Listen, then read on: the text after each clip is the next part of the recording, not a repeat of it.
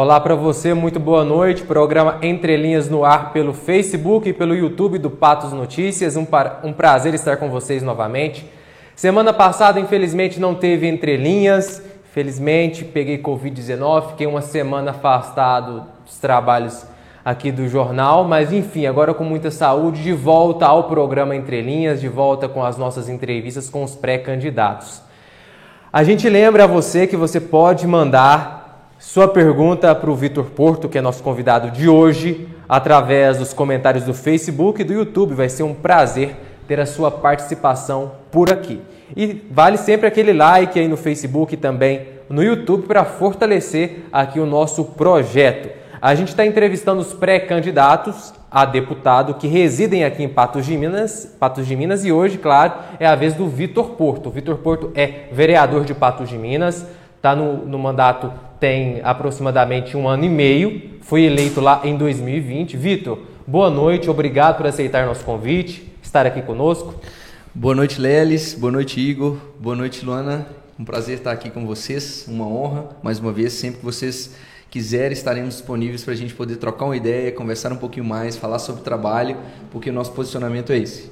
Perfeito. Vamos começar falando um pouquinho do seu sonho de ser político, de ser vereador. O senhor tentou ser vereador em 2016, depois deputado estadual em 2018 e conseguiu a eleição em 2020. E aí a gente sabe que tem um ano e meio, já o senhor está no cargo, está mostrando muito seu trabalho nas redes sociais, bem ativo nas redes sociais. Eu queria te perguntar o seguinte: é tudo aquilo que você sonhava? Realmente são flores? Ou tem algo na política, algo no ser vereador que te decepcionou? Nossa, bem legal. Eu não imaginava essa pergunta, não. Foi boa. É, sou apaixonado por política desde pequenininho. E isso aí, na época, quando eu era novinho, certa vez, eu em casa, minha mãe chegou para mim e falou assim: Filho, o que, que você quer ser? Eu cheguei para ela e falei assim: Mãe, eu quero ser presidente da República. Ela pulou dessa altura, falou assim: que, que é isso? Você tá doido, meu filho? Vai mexer com isso não. Eu falei: Mãe, eu quero mexer com isso, eu quero trabalhar para isso. E aí, desde então, né, pela faculdade de Direito, naquilo que eu já passei ali na faculdade, muitos casos, né, tem muitas histórias para a gente poder contar, quem sabe um dia também. Mas cheguei então a ser vereador, estou vereador e nem tudo são flores, nem tudo são flores. Tem coisas que realmente deixa a gente baqueado, deixa a gente triste, mas, ao mesmo tempo que deixa a gente baqueado e triste, deixa a gente, pelo menos a gente não, me deixa super empolgado, porque eu falo, é aqui que eu preciso estar. É aqui que eu acredito que eu vou fazer a diferença. É aqui de que pouquinho em pouquinho, convencendo as pessoas, conversando, articulando, vendo, entendendo, mostrando para as pessoas o que pode ser feito para mudar, é aqui que eu vou estar. Vamos começar falando um pouquinho dos espinhos, para depois a gente ir para as flores? Vamos lá. Vamos começar falando daquela polêmica na, no primeiro mês de mandato. Lá em janeiro de 2021, um vídeo no corredor da Câmara Municipal com seu colega, o José Eustáquio, a respeito do número 24. Repercutiu muito na mídia, nas redes sociais. Vitor, o senhor ainda é, é, é criticado, sofre os impactos daquela brincadeira? Não sofro nenhum impacto sobre aquela brincadeira, porque na realidade aquilo lá foi algo muito equivocado da minha parte. E eu disse isso através de uma nota no meu próprio Instagram e mostrei isso para a própria população, porque realmente a gente comete erros e a gente também tem que ter o respeito, a dignidade de chegar e falar assim: eu errei e eu estou disposto a consertar. Então, diante disso, aquilo lá passou e foi um equívoco da minha parte. Depois que você assumiu a cadeira, e principalmente depois desse episódio envolvendo o vereador José Eustáquio, você teve que dar uma segurada no seu jeito brincalhão? O que, que mudou a partir daquele momento? Naquele momento o senhor percebeu que realmente agora o senhor representa Patos de Minas, é um vereador e que e as suas ações vão refletir muito mais do que quando você era simplesmente um advogado, simplesmente um cidadão comum? Sem dúvida, sem dúvida, sem dúvida, Lelis. Assim, é impressionante. As pessoas realmente estão de olho naquilo que nós estamos fazendo porque nós somos representantes do povo, representantes delas, independentemente do tipo de pessoa, qualquer tipo de pessoa, qualquer com cor diferente, pessoa que é, goste ou não goste de mim, eu estou representando a cidade de Patos de Minas. Eu estou representando a nossa própria região. Então a gente precisa ter zelo, ter cautela, ter cuidado. E aí, perante determinadas circunstâncias, a gente vai aprendendo. E no meio daquela, foi um aprendizado enorme para minha vida. Vamos falar de outra polêmica, essa mais recente, incluiu por volta de novembro, dezembro do ano passado, depois de duas cassações que aconteceram ali na Câmara Municipal, que foi uma denúncia em desfavor do senhor por parte de um educador físico que acusou o senhor de estelionato eleitoral, uma promessa que, segundo ele, não teria sido cumprida. O senhor teve a oportunidade de falar é, sobre isso na mídia várias vezes, inclusive para o Patos Notícias, mas vamos é, reforçar isso aqui e eu é, repito algumas perguntas para esclarecer nossa audiência.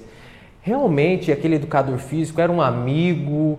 E por que, que uma amizade que o senhor caracterizava ser bem íntima, a ponto dele frequentar sua residência, se transformou num entreveiro de tal magnitude que chegou a, a, a ponto de colocar o seu mandato em xeque?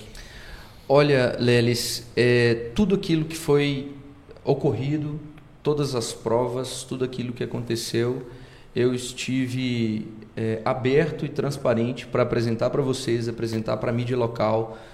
Todas as pessoas que me perguntavam, eu falava, está à disposição, apresentei tudo aquilo que era necessário.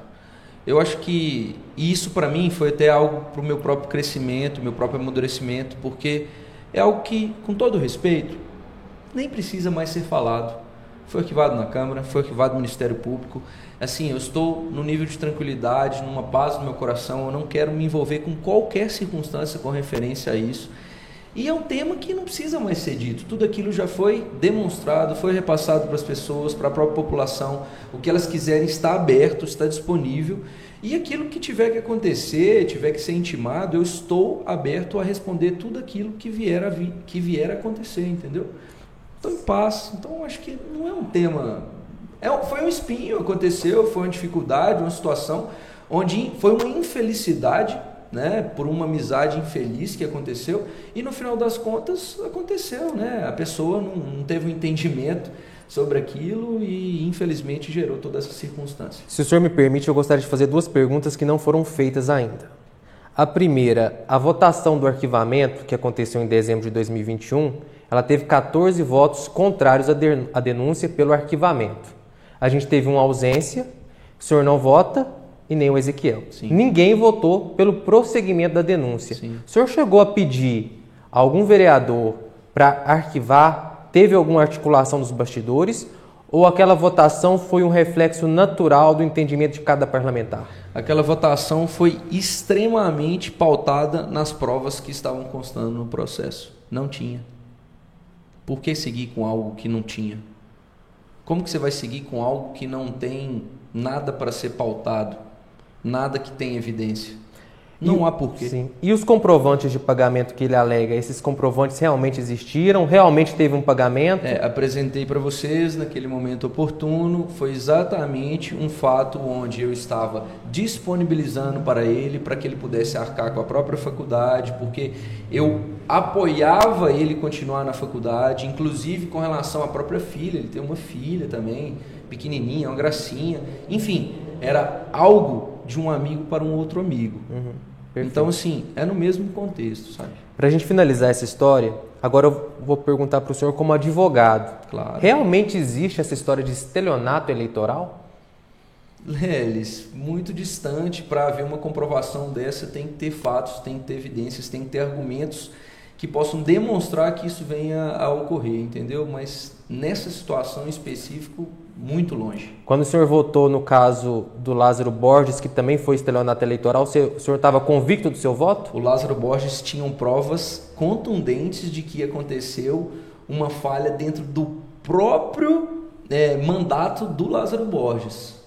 Então foi demonstrado que ele teve um contrato com uma pessoa que foi no mesma época do mandato dele, que ele estava utilizando daquele dinheiro e foi demonstrado exatamente por aquelas provas que ele estava numa situação complicada de crime. Então o que, que levou à perda do mandato do Lázaro seria o exercício daquela atividade ilícita que foi é, apontada ali na denúncia durante o exercício do mandato anterior dele em 2020. Seria isso? Não, é porque ele, ele foi eleito em 2020 e aí ele já estava cumprindo com o seu próprio mandato e ele teve uma relação com o senhor, eu não lembro o nome do senhor, Sebastião, Seu Chiquinho, Senhor Chiquinho, né? isso. Senhor Chiquinho, ele teve uma relação de empregabilidade com o Senhor Chiquinho e aí ele utilizou de influência dele que ele tinha sobre o Chiquinho a respeito de pagamentos é, para o Chiquinho, o próprio Chiquinho. Então isso demonstrou e restou demonstrado que infelizmente havia um crime dentro daquela circunstância e aí é, houve a quebra de decoro parlamentar que foi votado pelos vereadores. Mudando de assunto, lá em 2021 a gente noticiou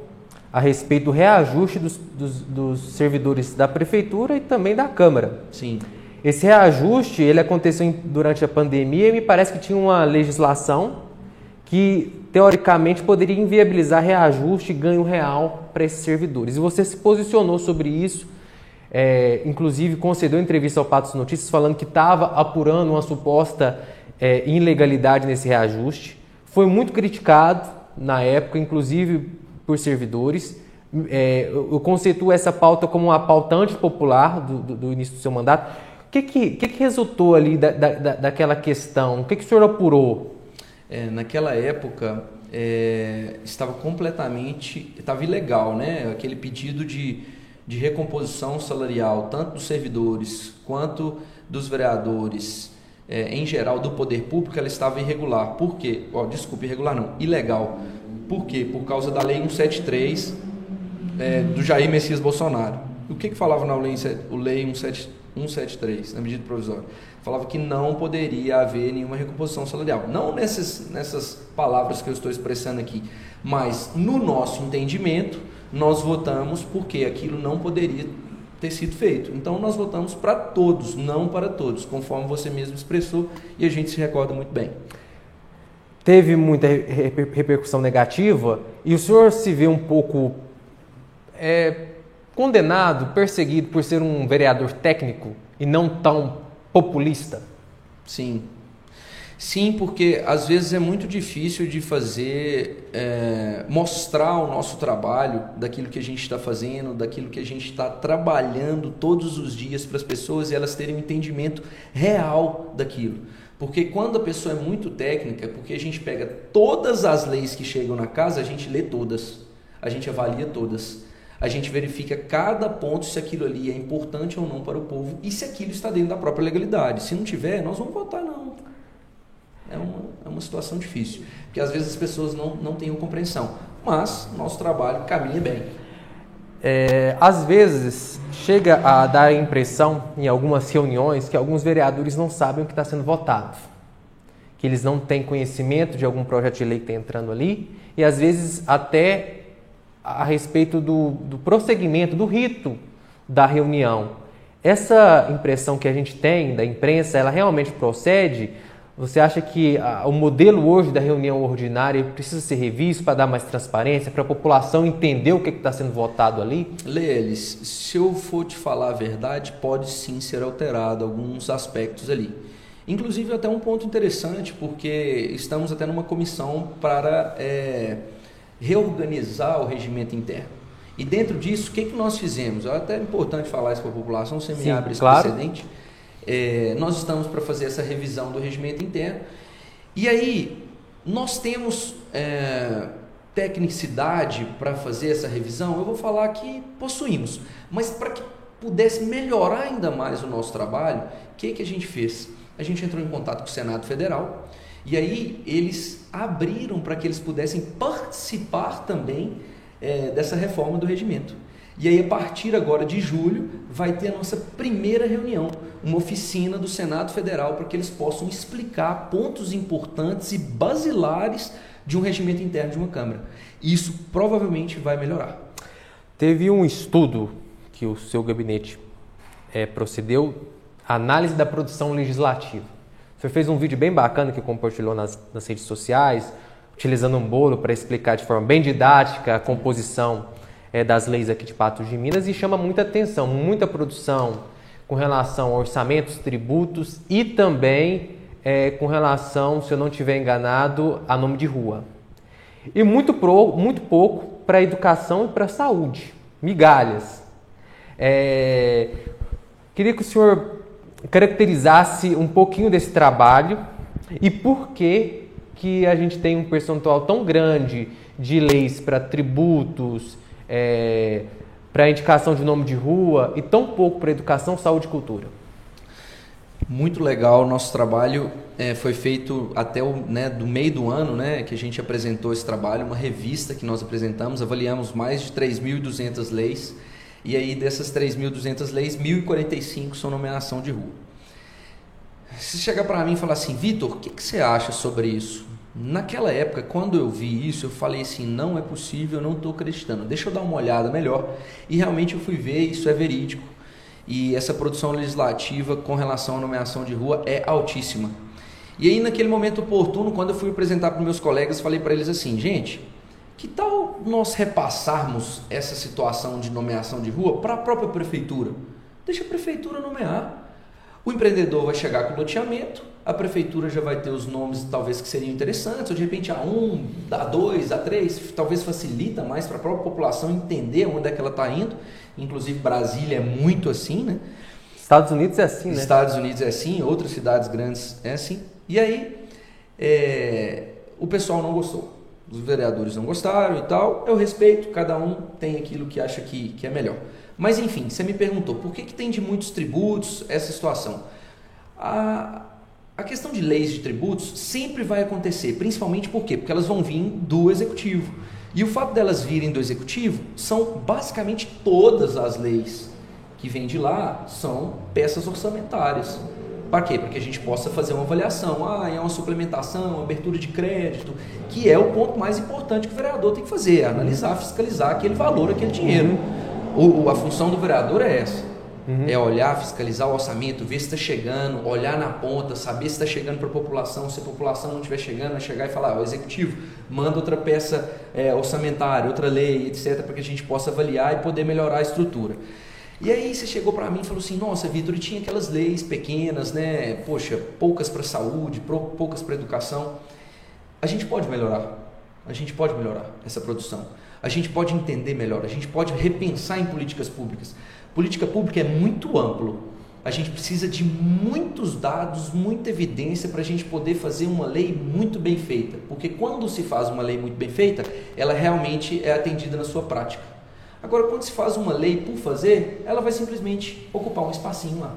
Então, por isso que tem inúmeras leis que no dia também que a gente fez o, o projeto, nós falamos assim, vamos revogar um tanto e não foi muito bem, bem aceito, não. Mas, de todos os modos, a gente vai devagarzinho pensando numa nova reestruturação dessas leis. Por quê? Porque a gente quer leis mais modernas, leis que sejam efetivas, que possam ir ao encontro das demandas da população. Última pergunta desse bloco. Está é, tá muito em voga hoje a discussão da reforma tributária a nível nacional. A gente tem, inclusive, a proposta do imposto único. E Patos de Minas tem uma política tributária que o município tem que cobrar, tem que fiscalizar. A gente teve o PELD agora, que teve muito sucesso, renegociação de dívidas, mas ainda tem muita reclamação quanto à burocracia, de como esses tributos são cobrados, o relacionamento dos empresários com a prefeitura, principalmente o relacionamento do pequeno empresário, do MEI, que às vezes é, não tem uma assessoria, não consegue chegar na prefeitura e quando vê ele está envolto em dívidas e não consegue sair, às vezes acaba até falindo, acaba voltando para a informalidade. Formaliza o CNPJ como MEI, começa, a, acaba excedendo aquele limite, não tem uma assessoria via prefeitura, é, via órgão público acaba voltando para informalidade. Já chegou é, alguma iniciativa é, nesse, nesse sentido de uma reforma é, tributária, não tributária, vamos dizer de, de, de, diminuir a burocracia do atendimento é, tributário aqui em Patos de Minas? Olha, Lelis, dentro do plano diretor, uma das leis que precisam ser mandadas é o Código Tributário e aí perguntando para o secretário, ele disse que vai enviar algo nesse sentido para a nossa casa. E algo positivo que você está tá falando a respeito de tributos, é, vou adiantar uma coisa, eu não ia adiantar ainda, mas já que você falou, vou aproveitar. Nós estamos elaborando nossa próxima revistinha. Nossa próxima revistinha é sobre tributos. Vai ser super interessante, super legal, porque as pessoas têm dificuldade de entender isso, têm dificuldade de saber, poxa, eu estou pagando, para onde que está indo, para onde que vai, por que, que é assim, por que, que é, é daquele jeito, o orçamento é quanto. Por exemplo, se a, se a, quantas pessoas da população sabem que o orçamento do município é aproximadamente 683 milhões? Será que muitos sabem? Talvez não saibam. E para onde que está indo? Como que vai?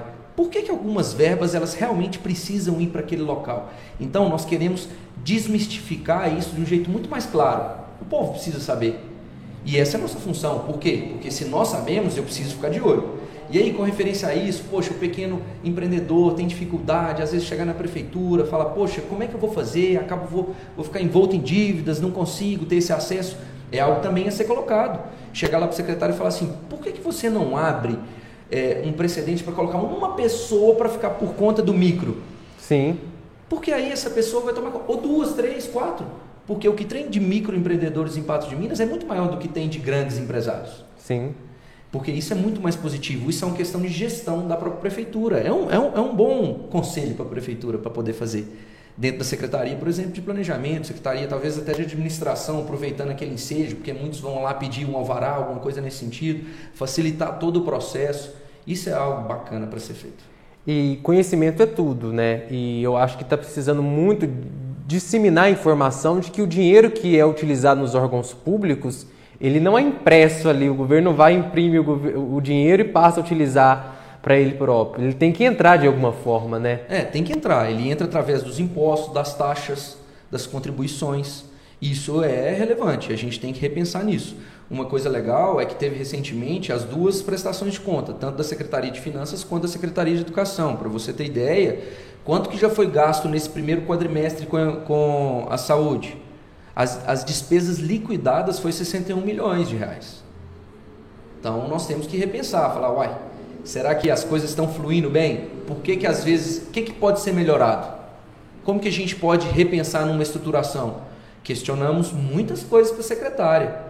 Ah, e isso aí, o que está acontecendo? Por que, que isso não está fluindo? Isso aqui ia colar. E foi muito legal. Ela se colocou super à disposição, aberta, inclusive ela até falou: se possível, vamos fazer uma reunião mensal. Eu falei: por favor, vamos fazer uma reunião mensal. Por quê? Porque a gente ouve a demanda do povo, quer chegar para ela e falar assim: ó, está acontecendo isso nesse posto de saúde, isso naquele posto de saúde.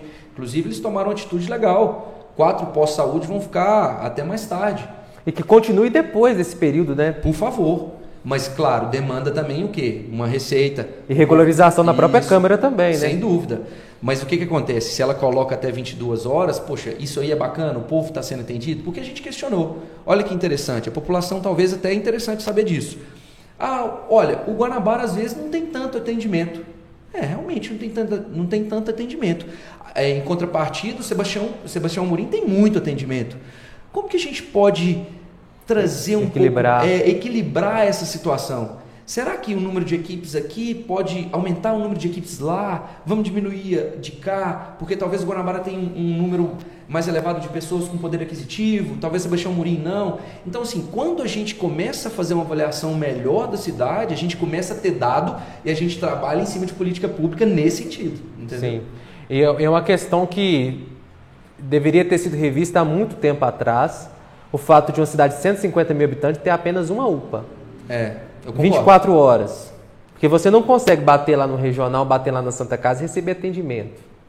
São Sim. Lucas fechou, Sim. Que, que era, tinha uma porta mais aberta assim.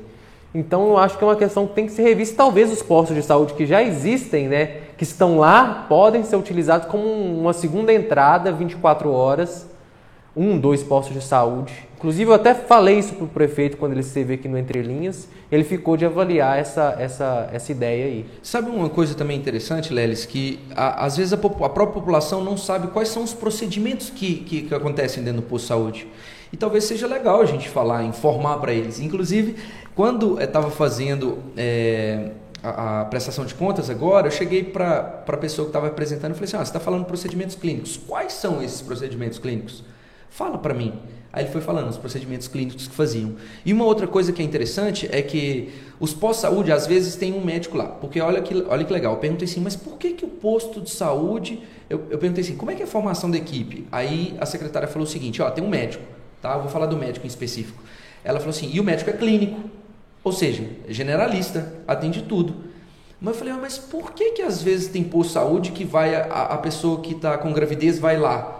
Por quê? Porque o médico é clínico, ele é professor do Nipan, especializado, e aí, em meio a essa circunstância, ele é, por exemplo, um ginecologista.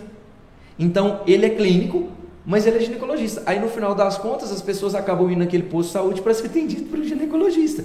Mas o poder público ele precisa colocar um clínico lá. Então as pessoas precisam entender quais são esses procedimentos, começar a disseminar essa informação de modo assertivo para as pessoas falarem, ah, que legal, agora já entendo, tem esse exame, esse procedimento, eu posso fazer assim, assim, assado.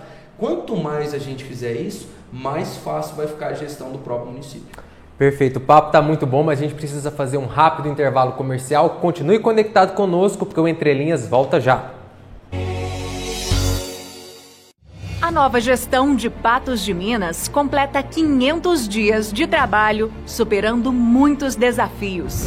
Fechamos um ciclo e iniciamos um novo tempo para a nossa cidade. Cuidando de mais de 200 famílias vítimas de uma das maiores enchentes da história de Patos. Um novo tempo para o produtor, com grandes investimentos nas estradas rurais. Prefeitura de Patos de Minas. Um novo tempo para uma nova cidade. Tá pensando em mobiliar sua casa? Ter aquela sala dos sonhos ou aquele escritório bem aconchegante e atraente? Outlet para casa tem um mobiliário de ponta e com preços acessíveis. Venha nos fazer uma visita ou converse com a sua decoradora. Outlet para casa fica na rua Majorgote 1840, no centro de Patos de Minas. O telefone é 3822 6838. Siga nosso Instagram arroba Outlet para Casa Móveis. Entre linhas de volta aqui pelo Facebook e pelo YouTube do Patos Notícias e deixa eu agradecer aqui porque tem uma novidade. A gente está com um cenário totalmente novo aqui, o Igor vai colocar aqui pra gente na tela. E eu queria agradecer demais ao Outlet para Casa, que fica lá na rua Major Gotti, é, na região central aqui de Patos de Minas, rua Major Gotti 1840, que cedeu esse material aqui para a gente, esses móveis lindos. Então você que está precisando de um móvel aí para sua casa, para o seu escritório, dê uma passadinha lá. O telefone é o 3822 6838 3822 6838. Valeu demais. Outlet para casa, nosso parceiro aqui no programa Entre Linhas. Continuando o papo aqui com o Vitor, que está aqui na condição de vereador e também pré-candidato a deputado estadual. Daqui a pouquinho a gente fala do do, dos planos para o Vitor para outubro agora. Vamos continuar falando um pouquinho sobre saúde. Vamos. A gente estava falando aqui no intervalo a respeito dos agentes de saúde. Isso. Que teoricamente têm o dever de comparecer nas casas das pessoas nos bairros, verificar se a pessoa está precisando de alguma coisa, acompanhar os pacientes que estão fazendo uso de medicação controlada. A gente tem muito dia, dia, diabéticos, hipertensos, empatos, enfim. Tem muita reclamação que às vezes em alguns bairros não está acontecendo a visita, não passa o, o, o, agente de saúde. Essa demanda já chegou lá no gabinete? Já chegou essa demanda e Lelis, vou dar uma notícia boa aqui nessa entrevista, é porque foi passado na Câmara um projeto executivo. Parabéns executivo, parabéns a Ana Carolina que repensou nessa nova estruturação. A gente tem que fazer jus, né? Quando faz coisas excelentes, nós sempre falar. Então, parabéns a eles, porque eles fizeram uma avaliação dos pós-saúde e as pessoas que estão atendendo, as pessoas que são recepcionistas, são agentes de saúde. E aí, o que, que eles fizeram? Eles fizeram agora, passou na Câmara, foi aprovado na Câmara, eles vão fazer a contratação de recepcionista e administrativo para todas as UBSs de Patos de Minas. E assim, vai liberar esses agentes de saúde para voltar a fazer é, essa rodada, né? Rodar na casa das pessoas, ir na casa das pessoas e poder fazer esses atendimentos que são importantíssimos. A gente estava falando há pouco de uso do dinheiro público. E o senhor postou lá no Instagram, acho que ano passado, se não estiver enganado, que a segunda conta mais cara da prefeitura de Patos de Minas da administração era do Coreto. Realmente era do Coreto? Como que o Coreto gasta tanta água assim? Foi, Lelis, foi do Coreto. Nós fizemos isso aí no início do ano passado, bem legal também. É uma ação nossa, nós pegamos todas as contas de luz e energia dos bens públicos em Patos de Minas. E a do Coreto era a segunda maior. É, e por que que era? Tinha um vazamento enorme lá. Ninguém viu? Não, ai, quanto não tempo, se quanto tempo, viu, Quanto tempo ficou essa conta sendo Muito boa tempo? pergunta, boa pergunta ficou um tempinho bem expressivo. Mas o que importa é que que também é relevante. A própria população precisa ter consciência. É o dinheiro dela, né? É o dinheiro dela. E outra, quando você às vezes vai utilizar algum bem público, cuida do bem público, né? Poxa, se você vai dar uma descarga, você aperta o dedo duas horas para ficar dando descarga? Não, pô, deu a descarga, já resolveu. Ou você vai abrir aquele né, para os homens no mictório que está lá, vai deixar aberto. Na sua casa você deixa aberto? Então vamos repensar essas formas da gente poder atuar e agir. E isso vai melhorando essas estruturas aí, e aí vai diminuindo essas contas, diminuindo as contas, vai sobrando mais dinheiro, sobrando mais dinheiro, ele vai sendo destinado para algo que a população precisa. O senhor tem ideia de quantos imóveis hoje a prefeitura tem que alugar? Que, é alugado? Que é alugado. Que, que a prefeitura precisa alugar para manter um órgão público, como por exemplo a Secretaria de Saúde. É muitos, Vitor? Não, não são muitos. Que, que são alugados não são muitos. O que eu posso te dizer é que hoje a prefeitura ela tem muitos imóveis. Parados também. Tem imóveis parados também. Tem imóveis que ela já está dando a, a destinação específica para eles, que são importantes, por exemplo, que foi até é, uma das reivindicações não sei se você se recorda, tivemos lá no início do ano passado, na época também das chuvas, no posto de saúde, posto de saúde Várzea, e lá é terrível. Não sei se você se lembra, o Várzea fica ali é, perto ali do projeto Saci, e ali o posto de saúde era péssimo, tinha chovia nos servidores. E aí a gente falou, comentou, e aí o prefeito tomou providência de fazer o posto de saúde novo e está sendo construído ali no, no, no, no, projeto Saci. Então vai sair de lá, vai sobrar aquele imóvel que, que ele seja destinado para outro fim, mas é isso que tem que ser feito, uma reavaliação, uma reorganização. O prefeito, inclusive, no início do mandato, nós apresentamos para ele vários desses imóveis. E aí o prefeito colocou numa das pautas dele para leiloar alguns desses imóveis. Porque tem imóveis que são vazios e nada melhor do que leiloar. Sobra-se dinheiro e esse dinheiro é investido naquilo que é preciso. Por exemplo, na saúde. Então é algo super positivo. Para que, que vai ficar segurando tantos imóveis públicos? Não tem essa necessidade. Uma das formas que a prefeitura encontra de atrair novas empresas, novos empreendimentos para gerar emprego é doar terreno, ceder terreno e às vezes, acho que isso não é tão frequente aqui em Patos, isenção tributária. Mas com relação aí à, questão dos terrenos, parece que tem uma lei que determina que 3% do valor do imóvel tem que ser repassado para o Fundo da Cultura como uma, uma, uma espécie de contrapartida para o município. Como funciona isso, Vitor? Eu acho que você fez um trabalho nesse sentido também. É, pegamos também, esse aí nos entristece, vou ser sincero. É, nós pedimos é, o, a prestação de contas desse fundo ou seja, empresas que receberam esses imóveis da prefeitura, elas utilizam esse imóvel e acabam não pagando, né? O, o IPTU, não pagando por esse imóvel, enfim, aí o, aquilo que é destinado à prefeitura, 3% deveria ir para para a cultura. Nós pegamos é, esses valores, essa prestação de contas, né, o extrato bancário do fundo e realmente é pesaroso, porque tem muitas empresas que não pagam. E aí, inclusive, o que, que aconteceu? Isso foi um questionamento muito grande, porque houve um reboliço aí entre o meio cultural, é, e aí até que o Falcão voltou atrás, porque ele ia retirar esse valor. Não sei se você se recorda, chegou até o projeto na, na Câmara e ele retirou esse, esse projeto, porque o pessoal da cultura falou, de jeito nenhum, esse dinheiro aí é importante para fomentar a cultura em Patos de Minas, tem muitos músicos, arte, enfim. Tem várias áreas aí que precisam ser tuteladas pela própria prefeitura, precisam ser fomentadas pela prefeitura e que no final das contas eles nem veem essa grana. Então, é, o prefeito retirou essa lei e agora está repensando. O que, é que precisa ser feito? Cobrar dessas empresas que receberam esses imóveis e falar assim: ó, vocês precisam arcar e pagar com aquele valor que está constando na lei, porque a lei ainda está em vigência. E a lei estabelece alguma punição? Não.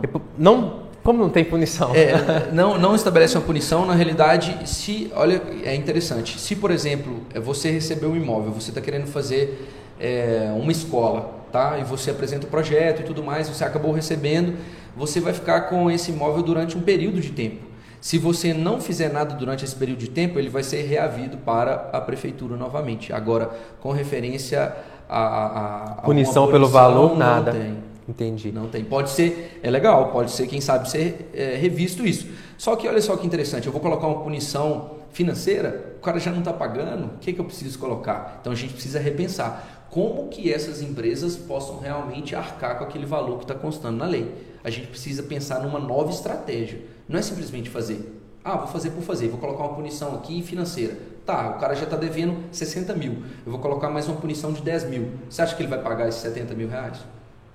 Não vai. Então a gente tem que mas ser criativo. Mas ficar utilizando também o terreno. É, ficar utilizando o terreno também sem dar nenhuma contrapartida Sim. é péssimo.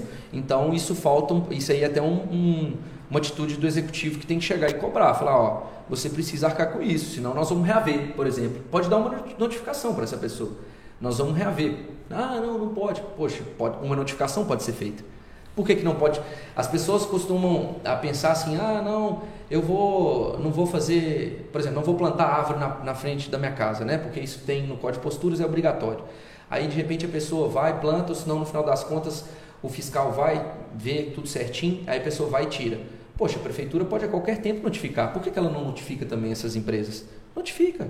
Fala, ó, você precisa arcar, ou se não arcar a partir de agora, ou chegar e falar assim, o que aconteceu antes, tudo bem, vamos, a partir de agora você começa a pagar, tem que tomar uma providência. Plano diretor, por que demorou tanto? Teve vereador que, na visão do senhor, quis atrasar o, o, o projeto, ou realmente estavam com preguiça de ler, porque era um texto grande, né? Teria que ter uma paciência para analisar. Mas tem muito tempo que ficou na Câmara também, né? Não foi falta de tempo também. Texto grande. Chegou, você se recorda muito bem, chegou ano passado. E aí no que chegou, é, eu vou falar da minha parte, tá? Peguei esse projeto, mandei para uma pessoa super técnica, professor do UFMG, Flávio Cassalade, amigão nosso. Falei, Flávio, dá uma olhada no plano, vê aquilo que precisa ser mudado, alterado, ou aquilo que precisa ser acrescentado. Ele nos deu um panorama geral fizemos essas emendas e a gente começou a discutir com os vereadores. Os vereadores correram no prefeito, não sei quem, não posso citar porque eu não sei. Foram no prefeito pedir para o prefeito reaver o projeto porque eles queriam fazer um aumento do perímetro urbano e aí eu já havia falado. Já está constando no plano diretor o aumento do perímetro urbano que vai ser feito por lei específica, ou seja, por outra lei. E aí no final das contas, o projeto voltou para a prefeitura e aí naquele momento eu entrei em contato com o secretário e falei assim, estou enviando minhas emendas para que você já coloque dentro do novo plano. O plano voltou para a Casa Legislativa, que era algo importante, já tinha 10 anos é, que, que não reavia, porque são de 10 em 10 anos, mas estava atrasado 4 anos, então uma legislatura atrasada. Então ele precisava ser revisto. E aí, em meia circunstância, nós vimos também outros pontos positivos para serem colocados, por exemplo, do patrimônio histórico. Fizemos as emendas, Tiveram discussões a respeito disso, tiveram discussões a respeito do perímetro urbano, porque eu tenho meu próprio posicionamento, eu fiz um posicionamento lá com referência a isso. E no final das contas, ele passou, Léo.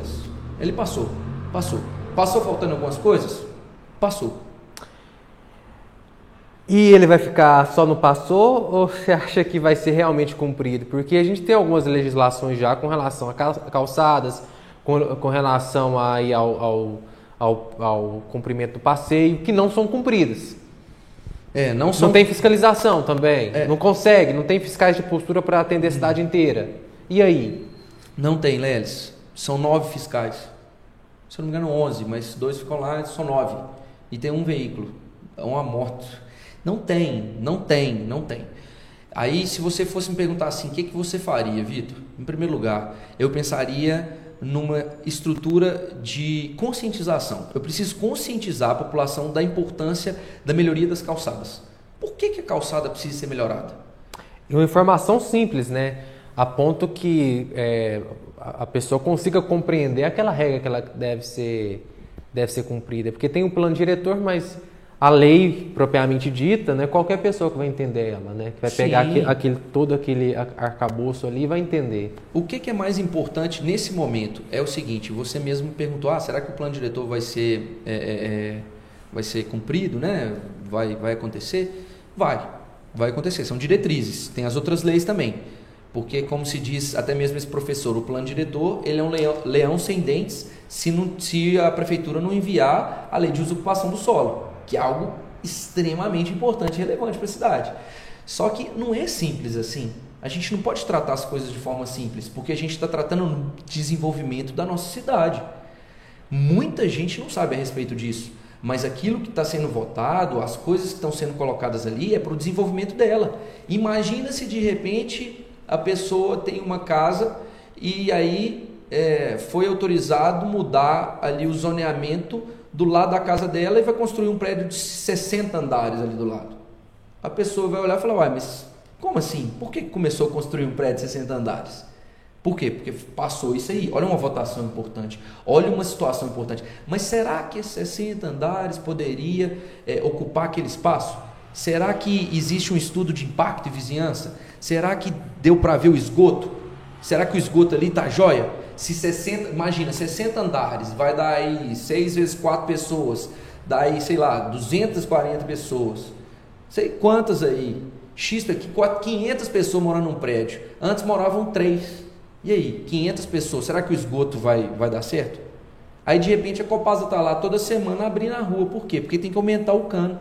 Por quê? Porque não foi feito um prédio lá numa situação onde foi sequer avaliada a estrutura da rua, e ponto de ônibus, e escola. Então, sim, olha a importância de um plano diretor, olha o desenvolvimento da cidade. Isso aí recai sobre quem? Sobre nós, vereadores. Então, olha o tanto que é relevante ler, estudar, saber, entender, compreender, debater, chegar e falar assim: não, mas isso está errado, vamos discutir mais sobre isso. Por que, que a gente vai aumentar o perímetro urbano? Será que aumentar o perímetro urbano é a melhor opção? Será que a gente quer expandir a nossa cidade? Por que, que a gente não pode repensar numa nova estrutura? E a mobilidade? E os ônibus? Todo mundo está feliz com os ônibus? Acredito que não. Os ônibus estão chegando na, na casa de vocês? Os ônibus estão vazios? Inclusive, teve uma promessa né, no reajuste de ampliar as linhas. E foi ampliado? A gente... Pássaro Branco responde para a gente. É. Vamos, vamos, procurar, vamos procurar saber disso, porque já tem, já tem meses né, que desse reajuste. É, e isso faz parte do desenvolvimento Sim. da cidade. Para a gente finalizar aqui, e a Copasa? E a Copasa? Muito se fala da Copasa, fala como disse que iniciou os trâmites para romper, a gente teve a CPI da Câmara, a gente teve um projeto de lei lá da Câmara que não passou, é, a Copasa não paga IPTU porque está atrelado uma lei, atrelado a um contrato de iniciativa privada. Sim. Será que até o final do, desse mandato, até lá 2024, a gente vai ter uma resolução desse imbróglio? Olha, Lelis, eu acho que se, for, se dependesse só do prefeito, eu acho que ele já teria até rasgado esse contrato e falado tchau, Copasa, um abraço. Mas depende um pouco mais também de questões orçamentárias porque se ele fizer isso, ele vai ter que arcar com essa multa. Discutir essa multa dentro do judiciário, aí é peixe grande. Aí é peixe grande. Copasa vai vir com os advogados, o Estado, tal, desculpa, o Estado talvez entra. O que tem que ser feito tam, também, que às vezes o Falcão até conversou muitas vezes com o pessoal da Arsai, né, que é a agência reguladora, eles até baixaram o valor né, para 76% que eles Sim. iam pagar do, dos impostos, ainda mais as casas é, lá do, do bairro Quebec, Quebec do isso. Quebec, isso. Enfim, tem que ser feito é, esses questionamentos, né, junto ao governo do estado, aquilo que pode ser feito. O governo do estado vai auxiliar, vai ajudar, tem orçamento para isso, porque imagina só, Lelis, o prefeito vai e rasga o contrato com a Copasa. Aí, de repente, eles vão chegar, a Copasa vai pegar o contrato e vai chegar lá no judiciário e falar assim: eu quero que cumpra o contrato. Cumprir o contrato é o quê? Pagar a multa.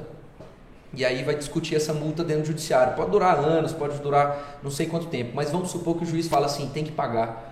Imagina ter que tirar dinheiro de onde precisa para ter que pagar uma multa. É complexo. Não é simples. Não é simples fazer isso. Então eu acho que tem que ser de pouco a pouco. Eu, se eu fosse executivo, eu trabalharia no seguinte sentido. Eu, Vitor Porto, eu sentaria com a Copasa semanalmente, pedindo assim: você precisa melhorar isso, isso, isso e isso. E eu vou guardar que você melhore isso, isso, isso e isso. E se, se por acaso você não fizer, eu estou mandando um, um projeto de lei na Câmara para que você necessite fazer isso. Obrigatoriamente precisa fazer isso. E sem dizer que tem como multar. E a Copasa já foi multada foi, pelo, pelo Procon, Procon, e pode ser multada novamente. Pode.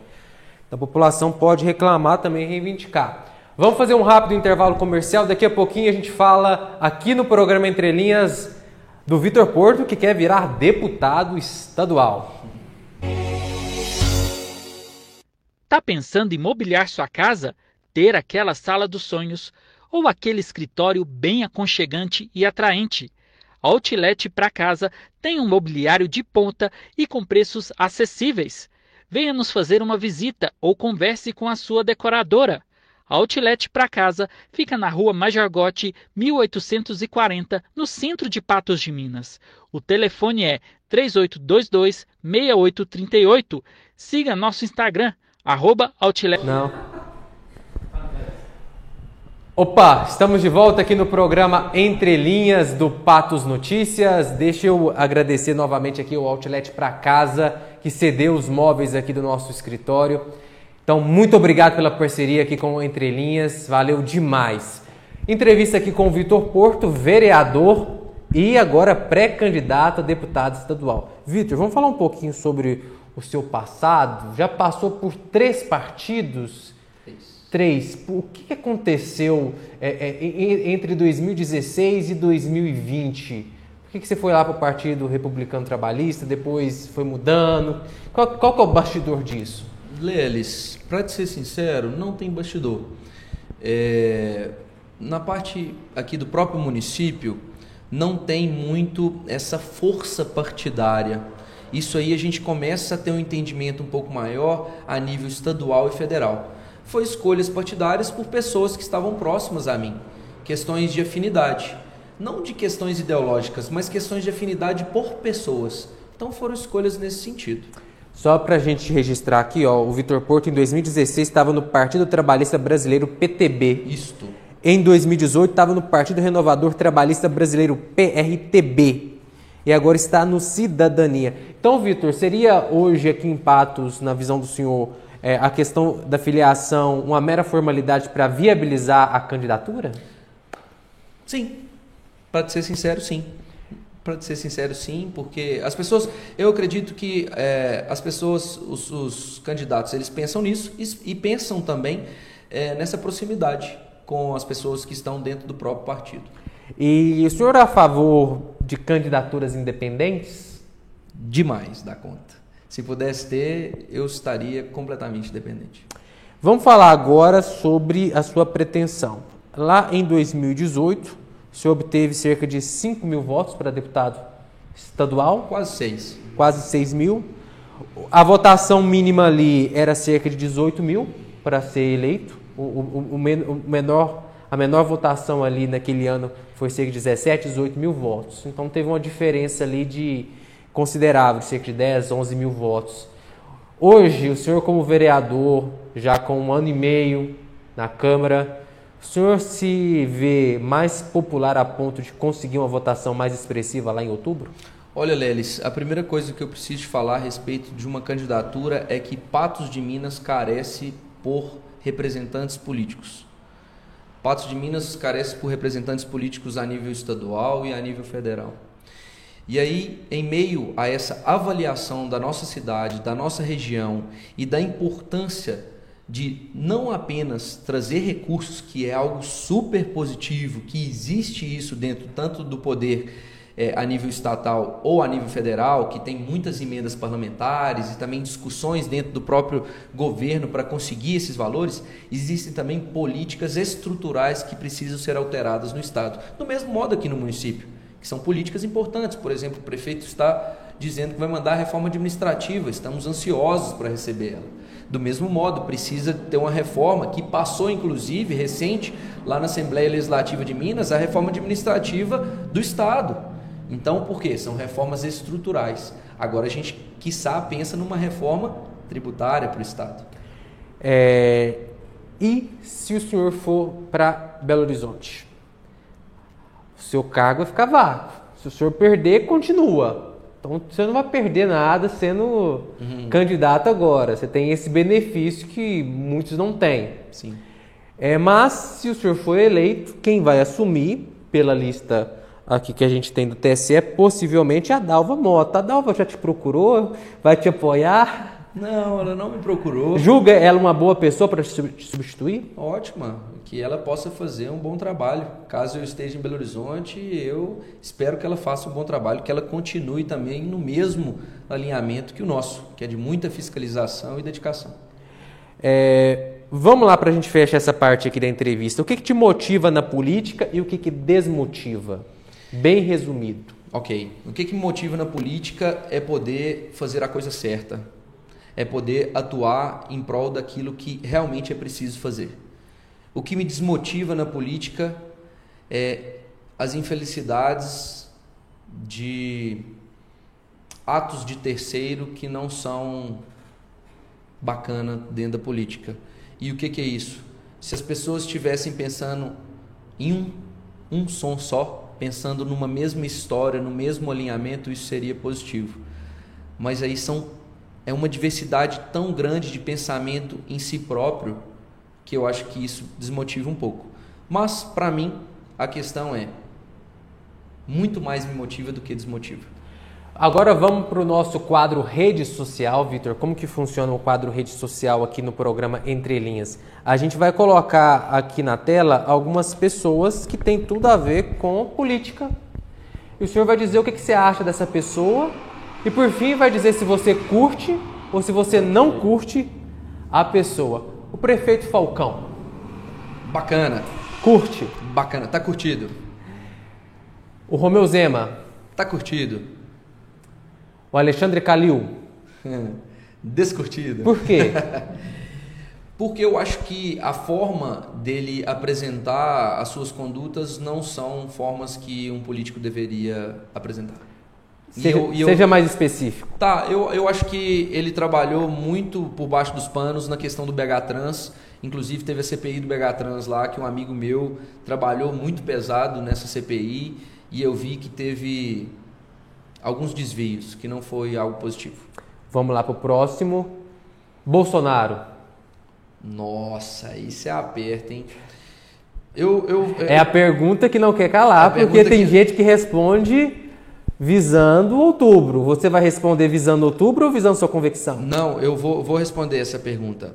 É, e essa pergunta que eu vou responder da seguinte forma: eu acho ele, ele não gosto de, da atuação dele política. Eu não gosto. Eu seria negativo. Mas eu acho grande parte do governo dele positivo. Você entendeu? A equipe dele? Parte da equipe dele acho positiva. Posso citar alguns nomes, Tarcísio, Tereza Cristina, eu acho super positivos. Acho que são pessoas que estão para frente, um alinhamento muito legal para o nosso país. Agora, eu acho a atuação dele pífia. Vamos para o próximo. Lula. Muito legal. Eu acho, olha que legal, hein? Eu acho ele, a forma da atuação dele muito interessante. Mas eu acho que, acho não, eu tenho certeza que ele, infelizmente, é um corrupto. Então, pã, tô fora. Seria então aquela questão robô, mas teve algum sucesso? Teve, apresentou algum resultado? Não, ele, ele apresentou grandes resultados. Ele apresentou grandes resultados, principalmente no primeiro governo. No segundo governo caiu um pouco, mas no primeiro governo, principalmente depois de ter saído do FHC, explodindo é, a economia no nosso país, ele mandou muito bem. Rapidinho, só para a gente completar esse raciocínio aqui. O, na visão do senhor, o Lula seria um corrupto é, que é, desenvolveu corrupção por ele próprio ou ele foi reflexo de quem estava junto com ele, da equipe, das companhias, das amizades? Os dois. Os dois. Porque ele, ele, ele, em certo momento, se eu fosse fazer uma avaliação, tanto que eu gosto de política e eu leio muito sobre política, eu percebo que ele foi entregue às circunstâncias do poder, onde ele se viu e falou, aspas, né? Agora a minha alternativa é fazer por baixo dos panos. Que isso é terrível e eu, assim, abomino. Vamos lá. Ludmila Falcão, primeira dama é e talvez pré-candidata a deputada estadual. Ela é uma graça, pessoa muito agradável. Curte. É como uma pessoa sensacional. E como política? Hum, é, eu não posso dizer porque ela deveria me mostrar é, conhecimento político. Você acha que ela pode ser uma, uma grande concorrente? Afinal, pelo que tudo indica, é deputado estadual também. Se, se, for, se for uma grande concorrente, que ótimo, vai ser maravilhoso nós sentarmos do lado um do outro e podermos discutir sobre política. Você acha que seria um, legal um debate com os candidatos? Maravilhoso. Participaria? Com certeza. Vamos para o próximo, Brás Paulo, ex-vereador e também pré-candidato a deputado olha, estadual. Olha, Lelis, o Brás, ele tinha uma admiração por ele, mas eu perdi essa admiração pelos atos que ele cometeu. Ficou chateado com fiquei. os comentários que ele fez a respeito daquele caso? Eu fiquei por inúmeros, principalmente pelo fato dele, antes ele estava no meu partido e o mínimo que ele deveria fazer era sentar comigo e falar assim, cara, o que está acontecendo? mesmo que talvez eu não acredite em você, eu vou permanecer aqui na minha e tal. Eu não preciso chegar e apontar o dedo para as pessoas da forma que ele fez. Então não curte? Não, foi ruim. Elmiro Nascimento. O Elmiro ele já apresentou o seu lado positivo. Hoje eu acho que ele já entregou aquilo que deveria entregar, então já está ótimo, já contribuiu. Não curte? Não. Para a política não mais. Agora a gente vai rapidinho direto ao ponto aqui, que são assuntos que o senhor tem que dizer o que, que o senhor acha dessa temática. Ótimo. Vamos começar com polêmica sobre o aborto. Eu, péssimo. Contra. É, eu sou contra. União homofetiva. Escolha das pessoas. Se elas quiserem escolher, tudo bem. Privatizações. Acho bacana. Interessante. A, a, concordaria com a privatização aí, por exemplo, da Copasa da Semig? Você acha que é o caminho? Concordaria, sim. Concordaria, sim. É um caminho. Você acha que a economia mista hoje é um... É, abre mais, mais é, brechas para a corrupção do que uma privatização completa? Porque hoje a CEMIG e a Copasa são economia mista. Sim, mas no final das contas, se fosse uma privatização, hoje eu acho que ela teria uma gestão mais eficiente. Perfeito. Imposto único. Lelis, interessante. Interessante. Eu acho que é, o país vai ter que. Dá um para acreditar numa pauta dessa? Acreditar dá, mas eu não sei se vai funcionar. Entendeu? Eu acho que dá, mas eu acho que funcionar é muito difícil. Tá aí, esse foi o direto ao ponto aqui do programa Entre Linhas. Vitor, um minutinho para você despedir da nossa audiência, deixar seu recado final aqui para os internautas do Patos Notícias e dizer por que, que o senhor merece que o pessoal fique atento a você, que ainda está em pré-campanha, não pode pedir é, voto, pode não. mas já pode aí pedir para o pessoal olhar com carinho para o seu nome. Combinado. Lelis, muito obrigado. Igor, Luano, todos vocês, é uma honra estar aqui. Que legal, cara, seu programa. Que legal mesmo, que legal, Igor. Assim, gostei, achei bem dinâmico, achei muito mais interessante. E sempre que quiser, pode me chamar que eu estou à disposição para a gente poder conversar. Pessoal, mais uma vez, nosso gabinete está super aberto, o que vocês quiserem. Tem meu telefone, tem meu Instagram, tem meu Facebook. Entre em contato comigo e assim a gente vai poder crescer juntos, construir essa história juntos, porque a partir de agora, melhor. Desde o primeiro dia que eu comecei, a história é feita por várias mãos e eu conto com a sua para a gente poder escrever ela. E mais uma etapa nessa eleição de 2022 e, quiçá, nas próximas outras que virão. Um beijo no coração. Obrigado, Vitor. Até a próxima. Com certeza terão próximas oportunidades. Pessoal, deixa eu agradecer demais vocês pela audiência que nos acompanhou pelo Facebook e também pelo YouTube. Semana que vem a gente está de volta às 19h30, seguindo aqui com as entrevistas com os pré-candidatos. A gente vai ficar aqui pelo menos por mais umas quatro semanas, porque está aparecendo muito pré-candidato. Lembrando que a gente segue 24 horas por dia, mantendo você informado lá no patosnoticias.com.br. Acompanhe a gente também no Instagram, arroba patosnoticias, no Facebook também, pelo YouTube, claro, você se inscreve em nosso canal. Um forte abraço a você, um ótimo final de semana, amanhã é sexta-feira, graças a Deus. Fiquem todos bem tudo, todos bem? E juízo, viu, gente? Vamos proteger contra a Covid-19. Eu tive Covid-19, não foi uma experiência muito boa, então vamos usar máscara, vamos se proteger. E quinta-feira eu estou de volta aqui. Forte abraço!